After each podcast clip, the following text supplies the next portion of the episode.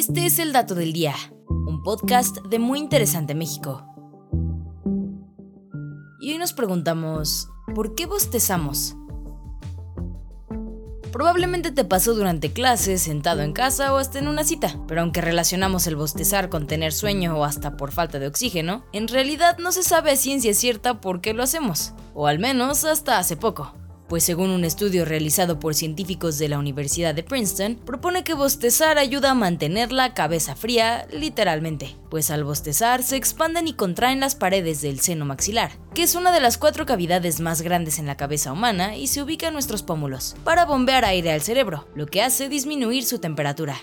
Y es que así como sucede con las computadoras, el cerebro humano es bastante sensible a las temperaturas, de manera que debe permanecer fresco para operar eficientemente, por lo que un bostezo podría ser una solución eficaz para bajar la temperatura de nuestro cerebro de manera rápida.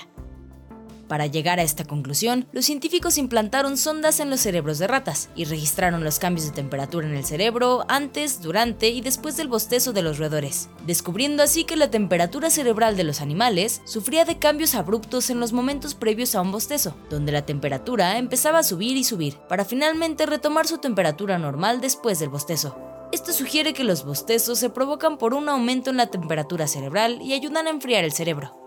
Asimismo, los científicos condujeron estudios en dos mujeres que sufrían episodios crónicos de excesos de bostezo y pidieron a una de las pacientes, quien conocía cuando estaba a punto de sufrir un episodio, que se tomara la temperatura antes y después de sus ataques de bostezo. Los resultados mostraron que su temperatura corporal era elevada antes del bostezo y que posteriormente caía. Sin embargo, aunque esta nueva explicación sobre la función del bostezo es sumamente interesante, aún existe muy poca información al respecto, por lo que sigue siendo solo una teoría.